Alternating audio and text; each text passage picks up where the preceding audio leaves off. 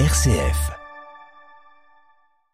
Faut-il généraliser le service national universel? Promesse de campagne de 2017 d'Emmanuel Macron, lancée en 2019, transformée plusieurs fois depuis. Il a accueilli 40 000 jeunes cette année. Les inscriptions de 2024 ont été lancées hier et le but est de réunir cette fois 80 000 volontaires entre 15 et 17 ans. Sur le long terme se pose encore la question de la généralisation de ce SNU.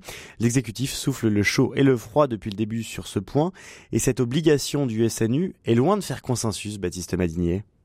Oui, lorsque le Figaro lui pose la question, la nouvelle secrétaire d'État à la jeunesse et au SNU, Prisca Thévenot, répond que l'ambition est que le SNU devienne un passage républicain pour chaque jeune de notre nation.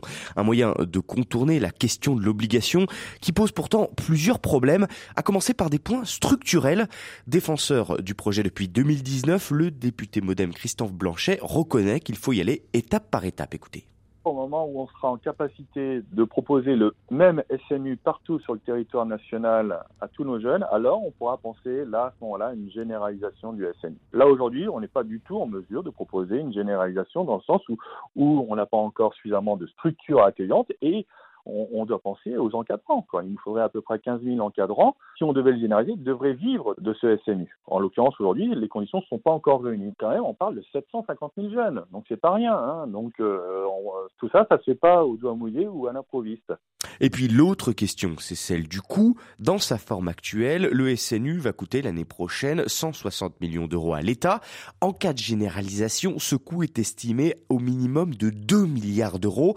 Une somme qui interroge un autre député, écologiste lui, qui vient de rendre un rapport s'opposant à la généralisation de ce dispositif, l'élu Jean-Claude Roux. C'est ce que nous annoncent les services de l'État, mais c'est la fourchette basse, si vous voulez, puisqu'on nous annonce plutôt entre 2 et 4 milliards pour la généralisation à, l'échelle d'une tranche d'âge. On, peut faire énormément d'actions, vous imaginez bien, beaucoup de choses avec, euh, des sommes pareilles. Est-ce que le, SNU est le meilleur investissement euh, Est-ce que c'est la politique publique la plus pertinente? En tout cas, son envergure mérite d'être interrogée. Et c'est cette même question que se posent les syndicats enseignants aujourd'hui, Baptiste. Oui, pourquoi cet argent n'est pas plutôt consacré au développement de l'éducation nationale?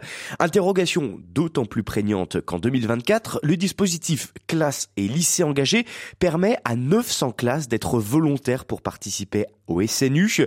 Les séjours se feront pendant 12 jours sur le temps scolaire. Les syndicats dénoncent une mise en concurrence de l'éducation nationale, accusation balayée par Christophe Blanchet chacun défend son précaré. C'est pas une mise à mal de l'éducation nationale, c'est pas du tout une critique de SNU sur l'éducation nationale. C'est l'éducation nationale devrait être satisfaite quand même à un moment de se dire ben, il y a un dispositif en plus qui va proposer en plus autre chose que nous ne pouvons pas faire dans l'éducation nationale parce que simplement on n'a pas le temps parce que les programmes sont déjà chargés, parce que déjà, il manque aussi, euh, il y a des fois des effectifs dans l'éducation pour pouvoir porter tout cela. Donc, il y a un moment, euh, moi j'en ai marre quand on essaye de bousiller un truc qui est tellement bénéfique aux jeunes, simplement pour du dogmatisme syndical ou autre, euh, on oublie vraiment l'intérêt pour les jeunes à un moment. Donc ça, c'est insupportable. Bah, le SNU, c'est accompagné différemment et d'une manière complémentaire de l'éducation nationale des jeunes. Autre point qui fait débat, Baptiste, le rôle de ce service national universel. Oui, car les objectifs sont, clairement affichés. Mixité sociale, valeur de la République, patriotisme, lutte contre les discriminations et lutte contre le changement climatique. Sauf que la présence de l'armée parmi les formateurs aux côtés euh, de formateurs de l'éducation nationale et de l'éducation populaire interpelle certains, notamment la chercheuse euh, Florence Yabaden, euh, sociologue, maîtresse de conférences en sciences de l'éducation dans ce service euh, national universel, le but n'est pas de militariser la jeunesse, mais plutôt de discipliner d'une certaine façon la jeunesse. Sur tout un discours autour de euh, la ponctualité, de, euh, de l'uniforme, du lever du drapeau, etc., de la marche au pas, comme on l'entend régulièrement.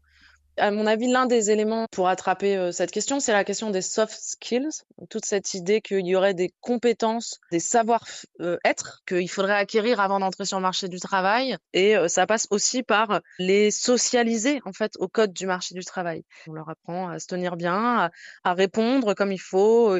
L'obéissance, c'est une question qui est très développée dans le service national universel. euh, à, s'habiller comme il faut, à se tenir propre, à se tenir. Euh, enfin voilà, il y a tout, tout ce discours euh, qui est à mon avis un discours aussi de préparation au marché de l'emploi. Voilà, et plus largement, Florence Yadaden, dont j'ai écorché le nom tout à l'heure, je m'en excuse, note un retour de l'armée dans la gestion de la jeunesse. Écoutez l'armée est en train de reprendre un rôle dans l'éducation des jeunes, à la fois par euh, bah, le secrétariat d'État qui est au croisement du ministère de l'Armée et de l'Éducation nationale, ce qui est complètement inédit, mais aussi avec euh, voilà les classes engagées. Et il y a un affichage euh, politique très fort là-dessus. Il y a une volonté que l'armée reprenne de la place dans l'éducation euh, des jeunes. Depuis Vichy, en vérité, la jeunesse est plutôt confiée aux associations en France. C'est d'ailleurs une, euh, une, spécificité française, et notamment au courant de l'éducation populaire, et qui a la spécificité en France, encore une fois par rapport à d'autres pays, d'être très euh, pluriel, pluraliste même, euh, mmh. avec des courants idéologiques qui sont pas les mêmes, des courants religieux qui sont pas les mêmes, etc. C'est-à-dire les colonies de vacances, le centre de loisirs, les maisons rurales, les centres sociaux, le tout ça, plus que l'armée. Et ce qui inquiète notamment la chercheuse, euh, c'est la discipline militaire.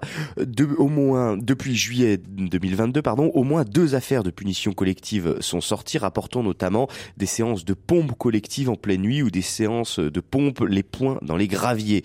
Sur 12 jours, le SNU, ce n'est pas uniquement le lever du drapeau et la marche au pas, précise Prisca une inquiétude également euh, battue en brèche par le député Christophe Blanchet inculquer une notion militaire et pas un esprit militaire, et une différence entre les deux quand même, lors du SNU, je pense que ça fait partie quand même du process de tout citoyen euh, d'accompagnement de militaires. Quand on parle d'aspect militaire du SNU, je vais revenir de manière très concrète. Le SNU, c'est 12 jours. Ces 12 jours, il y a une journée consacrée à la défense nationale, à l'aspect militaire. Et après, on a 11 jours qui ne sont pas du tout militaires, puisque ça va être des ateliers à la fois sur le développement durable, sur le harcèlement sexuel, sur la protection des jeunes dans leur quotidien, sur leurs droits par rapport à la justice.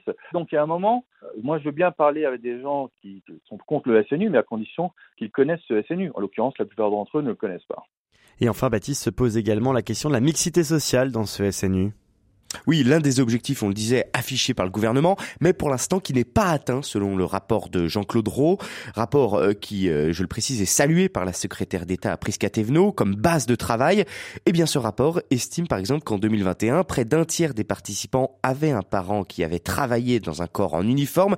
Il soulignait également la faible proportion de jeunes en situation de handicap, seulement 3% des volontaires c'est clair, ça apparaît euh, dans, dans les chiffres, c'est-à-dire que les jeunes issus des, des quartiers euh, prioritaires, les jeunes des lycées professionnels, les jeunes en situation de, de handicap sont largement sous-représentés aujourd'hui. Les séjours euh, du, du, SNU tels qu'ils existent rassemblent plutôt des jeunes qui se ressemblent. Et donc, se dire aussi qu'on va régler les problèmes de, de mixité sociale à l'aide d'un séjour de cohésion de 12 jours à l'avenir me semble une hypothèse très très optimiste. Je pense que c'est l'école normalement qui doit s'attaquer à ce problème et que pour ça, il faut des, des, des politiques courageuse, il faut, il faut revoir la carte scolaire, etc. Mais en, tout cas, ne pas compter sur le SNU pour régler euh, cette question de la mixité. Voilà une question qui pose de nouveau le rôle de l'éducation nationale, puisque l'ancien ministre Papendiaï avait cherché à s'attaquer à la question de la mixité euh, sociale, sauf que pour l'instant, le gouvernement n'a pas voulu euh, s'en s'y attaquer lui.